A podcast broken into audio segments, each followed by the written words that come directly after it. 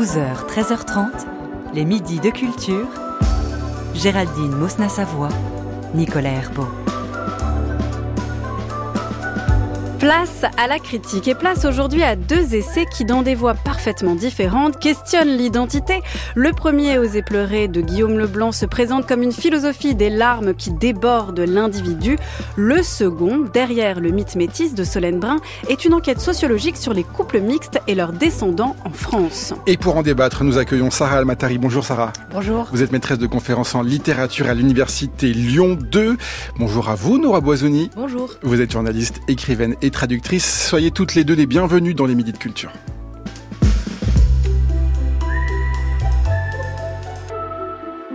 Et on commence avec l'essai Oser pleurer de Guillaume Leblanc, paru chez Albin Michel. Moi, je m'appelle Madeleine Wallace. On dit euh, pleurer comme une Madeleine. Hein, c'est ça qu'on dit. Et les Wallace, les fontaines Wallace. C'est vous dire si j'étais prédestinée aux larmes. Que se passe-t-il quand on pleure? Non, on pleure, Nicolas, on ne rigole pas. Pourquoi tout à coup suis- suis-je submergé par une telle émotion? Tout commence dans cet essai par de l'autobiographique. Son auteur, Guillaume Leblanc, observe qu'il ne se passe plus un jour sans qu'il ne pleure. Malgré lui et à n'importe quel moment. Rupture, deuil, là n'est pas la question, mais plutôt celle du langage des pleurs. Que signifie-t-il? Que signifiait pleurer une perte devant un film ou avec d'autres lors d'une manifestation? Entre larmes et pleurs, la distinction sera faite au cours de ces quelques 250 pages, les premières marquant le choc quand les secondes surgissent dans le temps, dans l'après-coup. Tout sera fait, tout comme sera faite aussi la distinction entre les pleurs solitaires et les pleurs solidaires, avec toujours en fil rouge l'idée que si cela me submerge, me déborde, ils sont pourtant un appel à l'autre. Qu'en avez-vous pensé, Nora Boisouni? Alors, je, je m'attendais à un livre euh, qui soit plus une typologie des larmes qu'une euh, autopsie, qu'une dissection euh, métaphysique, qu'une ontologie des larmes. D'abord, il faut dire que moi, j'ai trouvé que c'était un livre assez costaud, philosophiquement parlant, métaphysiquement parlant. Il me semble qu'il faut quand même certaines bases. Il y a beaucoup de références mobilisées de mythes antiques, de, littérature classique.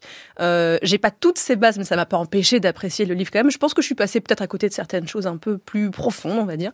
Euh, mais j'ai aimé cette dissection. J'avais l'impression qu'en fait, il prenait une larme et qu'il il dépliait toutes les dimensions de cette larme. Mm. Alors, il insiste un peu beaucoup, à mon, à mon goût, à mon sens, sur euh, le travail du deuil. Alors après, c'est vrai que c'est un livre euh, autobiographique, donc il commence par là. Il, il a perdu euh, sa mère, il me semble. Et il parle beaucoup de sépulture aussi. C'est quand même très long, je trouve, là-dessus. Moi, en tout cas, ce qui m'a beaucoup plu, c'est la deuxième partie sur les pleurs solidaires dont on Voilà, parlera première après. partie pleurs solitaire, deuxième partie pleurs solidaire. Ça, la distinction est très claire. Oui, et en tout cas, les deux reposent sur une thèse qui est que les larmes sont une demande non de consolation, mais de justice, de réparation. Et ça, je trouvais ça assez stimulant. Qu'en avez-vous pensé, Sarah Almatari Moi, j'ai trouvé que c'était un livre embué. Euh, Nora l'a rappelé, les objectifs, euh, les ambitions philosophiques et sociales de Guillaume Leblanc étaient extrêmement élevés, puisqu'il espérait non pas simplement réapprendre à pleurer, nous réapprendre à pleurer, mais qu'il envisageait carrément une ontologie des larmes, et même une métaphysique des larmes. Il va jusqu'à espérer fluidifier le genre. Avant lui, il n'y aurait pas eu hein, de philosophie des larmes, parce que ça aurait été l'irruption du féminin et donc de la non-philosophie. Et je trouve qu'il passe un peu vite sur la philosophie des, des passions. Nora l'a dit, c'est un livre euh, qui est marqué par le deuil, par la perte. Et pour moi, c'est vraiment beaucoup plus un livre sur la perte que sur les larmes. Parce que euh, les larmes de joie, de rage, les larmes d'émotion artistique sont évoquées en passant, euh, comme est évoqué en passant le fait qu'on puisse chercher à pleurer en regardant un film, en écoutant tel morceau, en lisant un livre, en allant voir une expo. Il considère, Guillaume Leblanc, que ce sont des cas limites où on attend des larmes, un bénéfice, et donc il passe très très vite pour se Mm. consacrer, comme l'a dit Nora, en fait, sur la perte, la disparition. Alors moi, comme Nora, j'ai aimé aussi, j'ai préféré la, la seconde partie, mais j'ai trouvé que la construction du livre, qui est fondée sur une opposition entre deux parties, pleurs solitaires dans la première partie, pleurs solidaires dans la deuxième, avec une dynamique qui va euh, vers euh, la résistance par les larmes et l'affirmation d'un pouvoir, même politique par les larmes. Eh ben, j'ai trouvé que c'était un peu fantomatique, comme ces figures en, euh, de, de c'est une distinction qui ne tient pas, en fait. Non, parce qu'en fait, il y a de nombreuses contradictions. Il nous dit, par exemple, dans la première partie, que euh, on n'est d'une certaine manière jamais seul quand on pleure parce qu'il y a une contagion des larmes. Et il a un exemple qui est celui du deuil familial, où il mhm. dit bah, finalement on est tous ensemble, on est soudés. Donc on est déjà dans, dans, dans la communauté. Et puis euh, pourtant on est dans la partie euh, pleurs euh, pleurs solitaires. Et donc à de, à de nombreux moments comme ça, il y a euh, soit des redites, soit euh, de, de, légères contradictions qui m'ont gêné. Et ce qui m'a gêné aussi, c'est l'absence d'historicisation de la question de l'arme. On en reparlera peut-être après. Nora, vous voulez réagir? Oui, c'est vrai, parce qu'à un moment, il, explique que le rire est social, mais que les pleurs est seul. Et c'est vrai que j'ai, je, regardais mes notes, puis je me dis, mais il n'a pas du tout dit ça dans la première partie. Mm, Qu'est-ce mm. Et c'est vrai que j'ai trouvé qu'il y avait quand même pas mal de contradictions aussi. Euh, on a l'impression aussi que c'est un texte qui peut-être a été... Euh, en fait, c'est pas du tout une, une, critique ce que je veux dire, mais comme s'il n'avait pas été relu. Enfin, on a l'impression qu'il a été écrit d'une traite, avec toutes les contradictions que ça peut avoir, une espèce mhm. d'écriture un peu automatique finalement qu'on peut avoir dans des, dans, des, dans des périodes de deuil, des périodes de traumatisme, de bouleversement, etc. Euh, après, j'ai trouvé qu'elle était quand même plutôt solide, moi, la deuxième partie sur les pleurs solidaires. je vais venir par me tromper moi aussi. Euh, parce que j'ai trouvé intéressant de, de, de, parler. Déjà, il y a des formules qui me plaisent beaucoup. Alors, elles sont peut-être un petit peu lyriques ou quoi. Il parle de, des larmes comme un interrupteur euh, de souveraineté, une forme d'impouvoir. Et il parle de cet impouvoir, mais qui peut se transformer en pouvoir politique, puisque la deuxième partie euh, euh, exhorte en fait à faire reposer une, une, une politique sur des bases sensibles. Et ça, j'ai aimé.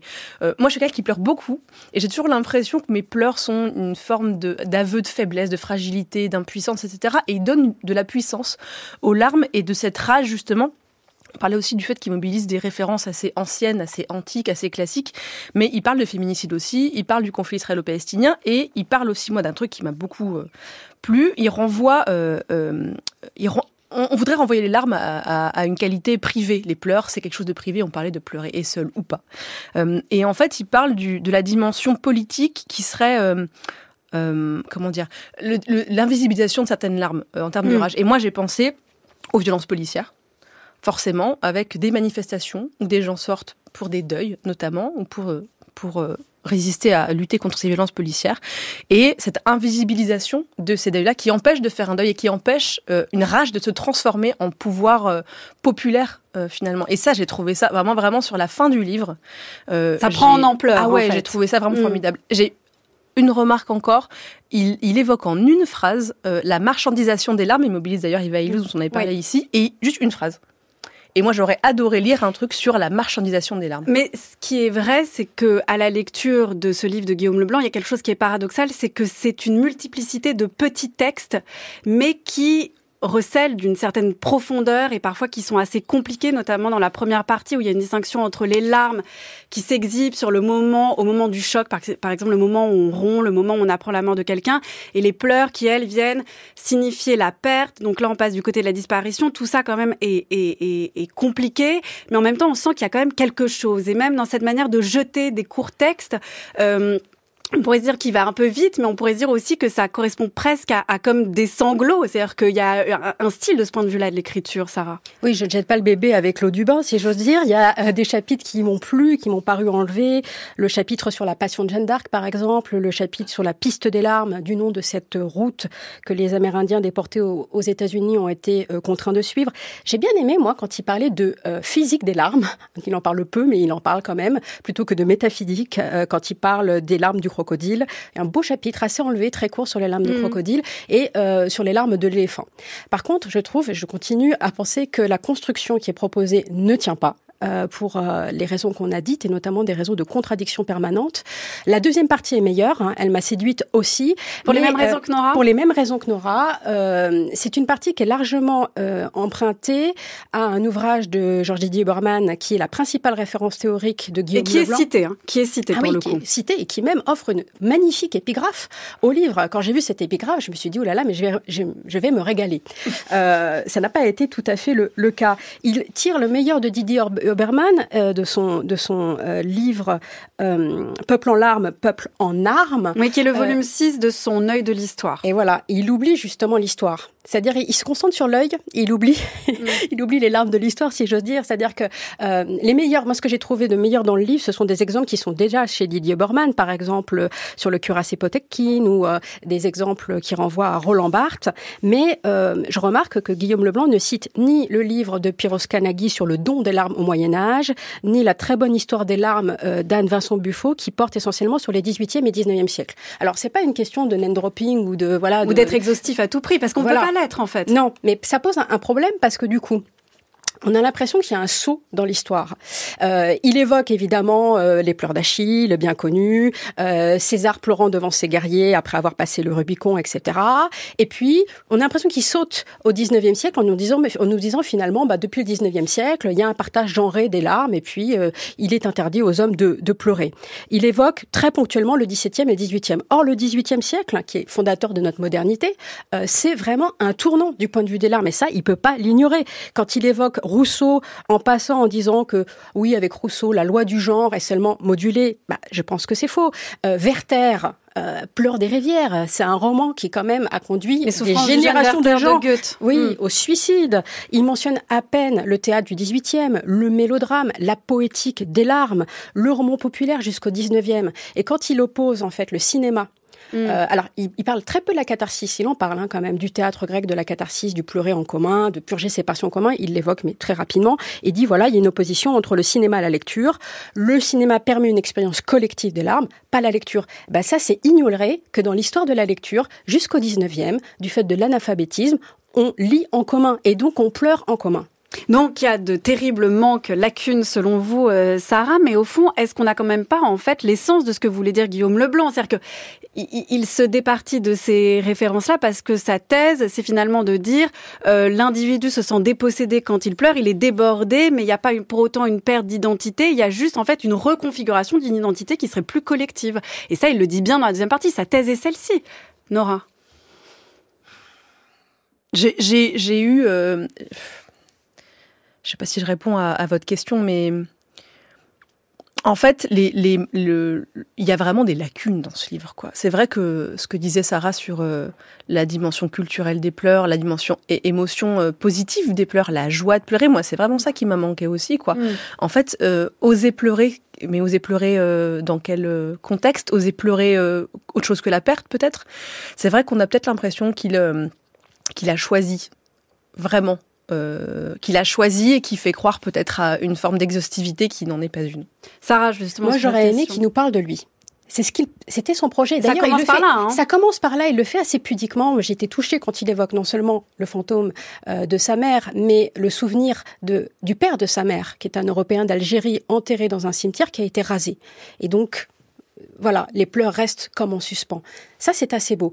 Mais euh, voilà, l'ambition métaphysique, à mon avis, n'est pas accomplie faisons la physique, parlons de nous. Alors, faisons une mm. philosophie du quotidien, faisons une philosophie de l'ordinaire des larmes. Ou alors partons, comme vous le disiez, Sarah, de la question du deuil, c'est-à-dire de, de, la perte pour après pouvoir étendre, c'est ça? Comme l'a fait Roland Barthes dans un livre que moi personnellement je n'aime pas, mais dont on sent qu'il ne soit pas cité. Euh, oui, on va croire que j'ai un cœur de pierre, que j'ai le cœur sec. Non, oui. qu'on se le dise, moi aussi, je suis comme Nora, je suis une très grande pleureuse. Mais euh, on sent que ce livre de Barthes sur euh, le, journal de deuil, sur la perte de sa mère, en fait, est comme en filigrane, une sorte de mm.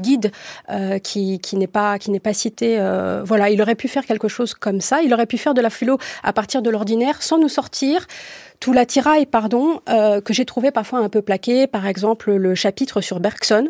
Euh, bon, m'a pas paru. La proposition était intéressante, c'était euh, renverser la théorie du rire de Bergson pour proposer une théorie des pleurs, mais malheureusement, je, je trouve qu'il va pas assez loin. Pleure, pleure, pleure, oh, tu peux pleurer, oh, tu peux pleurer à volonté. Pleure, pleure, pleure, oh, tu peux pleurer, oh, tu peux pleurer à ma santé. Cet essai s'intitule Oser pleurer. Il est signé Guillaume Leblanc et il est disponible aux éditions Albin Michel. 12h, 13h30, les midis de culture Géraldine Mosna-Savoie, Nicolas Herbeau. Et nous parlons à présent euh, de Derrière le mythe métis de Solène Brun aux éditions La Découverte. L'effet Black Blamber, il se situe euh, au niveau des stades de foot, sur les rings de boxe, dans les prisons, à l'usine. Il y a un seul endroit où, il se situe pas, c'est sur les bancs de l'Assemblée nationale. Ok, c'est clair. Dès l'instant où le métissage il sera installé dans, dans, dans ce genre de lieu, un peu privilégié, là on pourra parler d'effet black, blanc, beurre. 1999. La France black, blanc, beurre triomphe encore de sa Coupe du Monde 98 et célèbre son métissage. Contre les discours de pureté raciale, voici donc ceux qui saluent la fin du racisme et l'avènement de sociétés rassemblées et heureuses. Mais est-ce aussi simple? La sociologue Solène Brun l'annonce d'emblée dans cette enquête. Tout ceci repose sur un mythe, le mythe métis, dont ces discours ne sont que les deux faces. Pour le démontrer, Solène Brun pose d'abord le cadre théorique. Qu'est-ce que ce mythe? Comment s'est-il construit? Comment définir un couple mixte dont les enfants seront métis, pour ensuite donner à entendre ces couples et leurs descendants. Quel prénom choisir? Quelle langue parler? Comment vit-on entre deux cultures Le cul entre deux chaises, comme elle dit? Faut-il plutôt en choisir une? Au-delà des discours, voici donc des paroles intimes et quotidiennes sur la dilution ou pas des identités raciales quand on est métisse.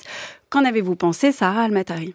J'ai trouvé que c'était un livre riche, euh, surtout dans la partie entretien qualitatif euh, mené par l'autrice.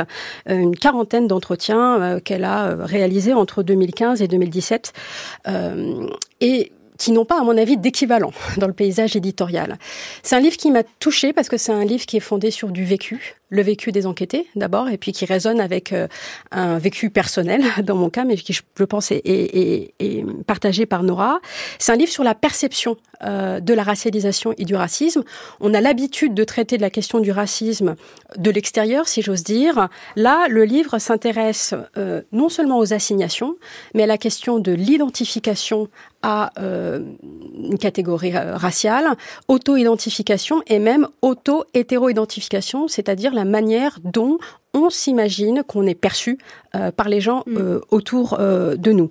Et la grande force du bouquin, et c'est ce que j'ai préféré, il n'y a pas que ça dans le bouquin, mais c'est vraiment pour moi ce qu'il y a de plus fort, c'est de se concentrer sur la famille, sur la cellule familiale, qui est à la fois une sorte de noyau social, qui est le lieu de la première socialisation, et puis qui est aussi le premier lieu de, des, assignations biologiques par la par l'hérédité, quoi. Et donc on voit de manière pratique quel est l'ordinaire de la racialisation au sein même de familles qui sont supposées s'aimer?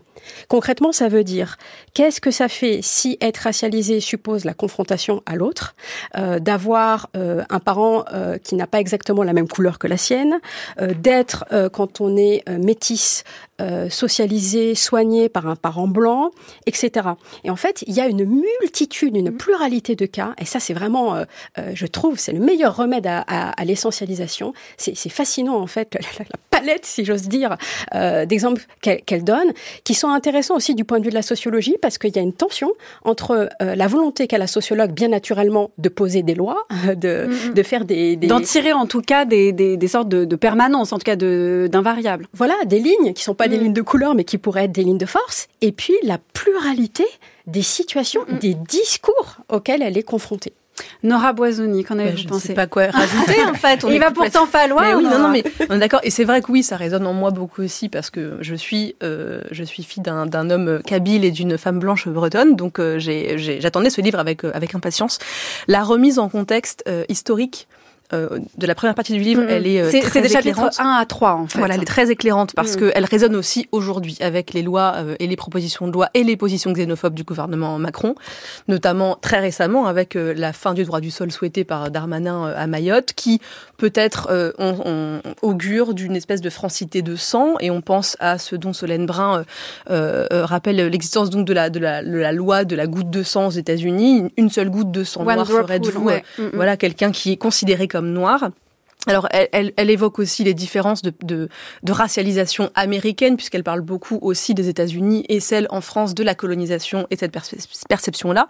Elle remonte aussi très loin sur les premières lois racistes. Hein. On, les imagine comme plutôt récentes dans l'histoire européenne, par exemple. Ça, dès le Moyen Âge, il y a eu des lois racistes, une racialisation, une politique racialiste et, et une construction de la blanchité et de la francité construite donc sur des couleurs de peau, des nuances de couleurs. Donc elle, elle évoque le colorisme, enfin elle évoque non, elle parle longuement du colorisme et ça aussi j'ai trouvé ça très intéressant puisqu'en France c'est vrai qu'on en parle J'ai l'impression absolument pas. Donc le colorisme qui est une hiérarchisation euh, sociale, raciale et politique par la couleur, les nuances de la couleur de peau. Plus votre peau est foncée, plus vous êtes discriminé. Euh, et ça, vraiment, j'ai eu très peu l'occasion euh, de lire à ce mm. sujet. Sur la, la, partie avec les enquêtés, oui, alors c'est, c'est, enfin, c'est, c'est, c'est, oh, génial. La famille, moi, ça m'a beaucoup parlé et j'ai adoré le, le, moment où elle parle de la prénomination des enfants. Oui, elle aborde vraiment tous les sujets. Tous les ça, sujets. Ça passe vraiment donc du, du choix du, du, prénom aux enfants qui en fait n'arrivent pas à se désigner par la bonne couleur. Les parents racontent que les enfants viennent leur dire mais je comprends pas est-ce que je toi pourquoi tu es blanche alors qu'en fait tu es beige et que moi en fait je suis marron mais je serais plutôt marron clair? Ça passe aussi par la transmission. Est-ce que ça passe par la musique, par la langue, par des associations, par la cuisine? Elle détaille vraiment toutes les situations. C'est assez euh, riche de ce point de vue-là. Oui, alors c'est et elle parle aussi de la dimension genrée de la transmission culturelle mm. parce qu'elle parle donc de parents minoritaire, parent majoritaire. Donc le parent majoritaire est le parent considéré comme blanc. Euh, et, elle, et elle explique que euh, dans les couples avec une femme blanche et un homme donc minoritaire, comme elle mhm. le dit, euh, ce sont souvent les femmes qui font la transmission culturelle du bagage culturel du père. Donc que ce soit par le tressage des cheveux, le soin à la peau, emmener les enfants dans la famille, dans le pays d'origine du père, etc. Et ça, j'ai trouvé qu'il y, y, a un impensé aussi à ce niveau-là. Mais vraiment, je reviens sur les prénoms. Moi, c'est quelque chose qui m'a mm. beaucoup parlé. Le deuxième prénom, qui est le prénom du parent minoritaire, parce qu'on ne veut pas exposer l'enfant au racisme. Et puis aussi euh, cette euh, insouciance raciale qu'elle explique, où le parent blanc euh, n'avait apparemment pas conscience mm. du racisme systémique en France et en prend conscience au moment de la, de, au moment où les enfants arrivent finalement et se disent ah mais mes enfants ne sont pas blancs, ils vont subir ce racisme.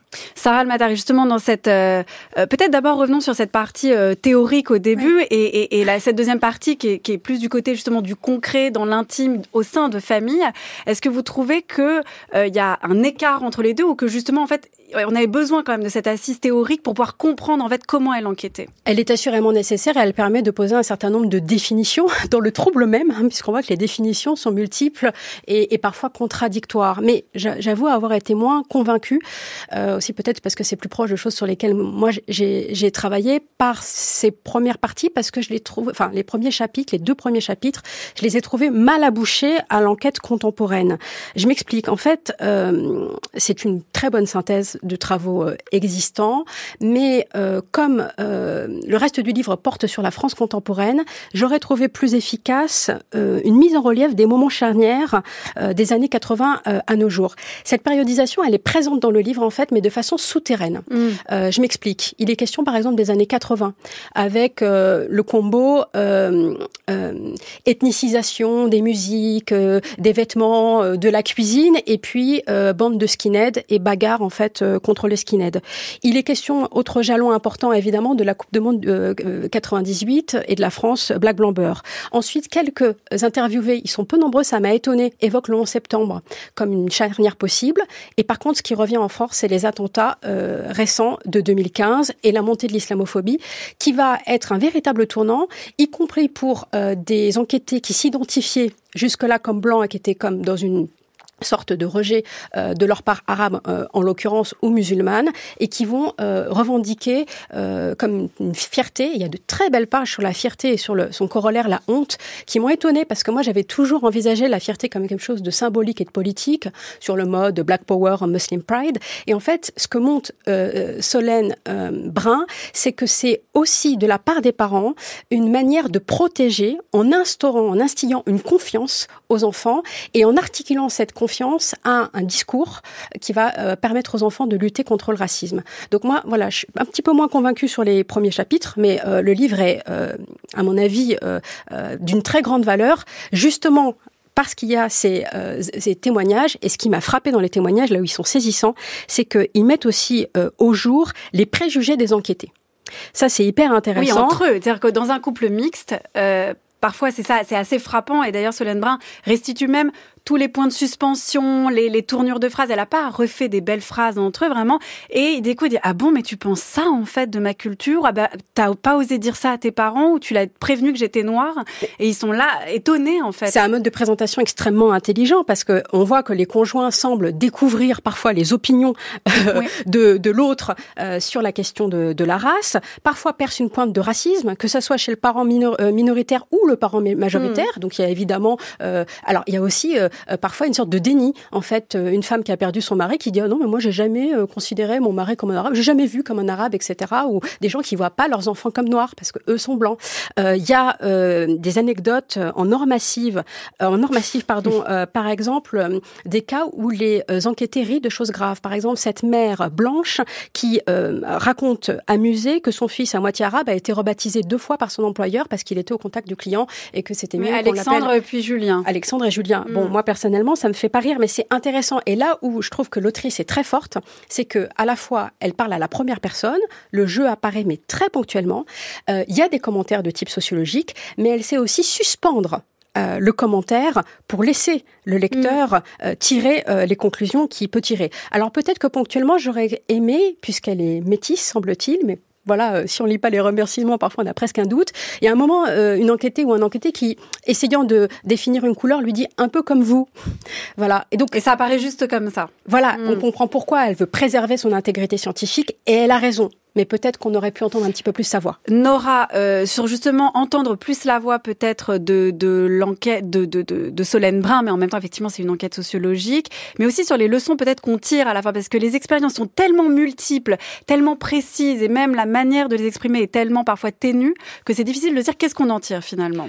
Alors moi sur l'utilisation du jeu, ça m'a pas dérangé parce que je trouve justement qu'aujourd'hui on a beaucoup trop d'essais avec beaucoup trop de jeux. Donc là je me suis dit pour une fois une mise à distance salutaire euh, sur ces sujets-là euh, euh, en plus. Euh, moi cet essai, il me semble que ça repolitise complètement la question de du ou de la métisse, du métissage qui a été vidé de sa substance, comme elle le dit, hein, qui permet de parler d'amour, je cite, hein, plutôt que de domination, qui efface euh, les rapports de force, un effacement de la mm. violence. Et là, on retrouve cette violence dont Sarah euh, parlait dans les anecdotes, des anecdotes qui sont vraiment glaçantes parfois, et ce déni de soi. Donc on voit la machine, euh, la politique racialiste, raciste, colonialiste à l'œuvre pour, pour humilier, pour détruire, pour faire en sorte d'oublier cette part minoritaire entre mais qui ne l'est pas du tout et on voit à quel point on s'efface donc vraiment cette, cette idée de comment on négocie une identité métisse quand même nos parents quand même notre socialisation nous pousse à l'oublier ou à se considérer euh, comme blanc. Et autre aussi, euh, je le rajoute, juste, elle, tire cette conclusion, Solène Brun. En fait, ce qui est intéressant, c'est qu'on voit que les identités se négocient individuellement. Il n'y a pas encore, il y a une, une repolitisation, mais c'est pas une dimension collective de l'identité. Donc, à poursuivre comme enquête. Ça s'appelle Derrière le mythe métis, enquête sur les couples mixtes et leurs descendants en France. C'est paru aux éditions La Découverte et c'est signé Solène Brun. Merci à toutes les deux, Sarah Almatari, Nora Boisouni. Toutes les références et les débats critiques sont à retrouver sur le site de France Culture et sur l'application Radio France.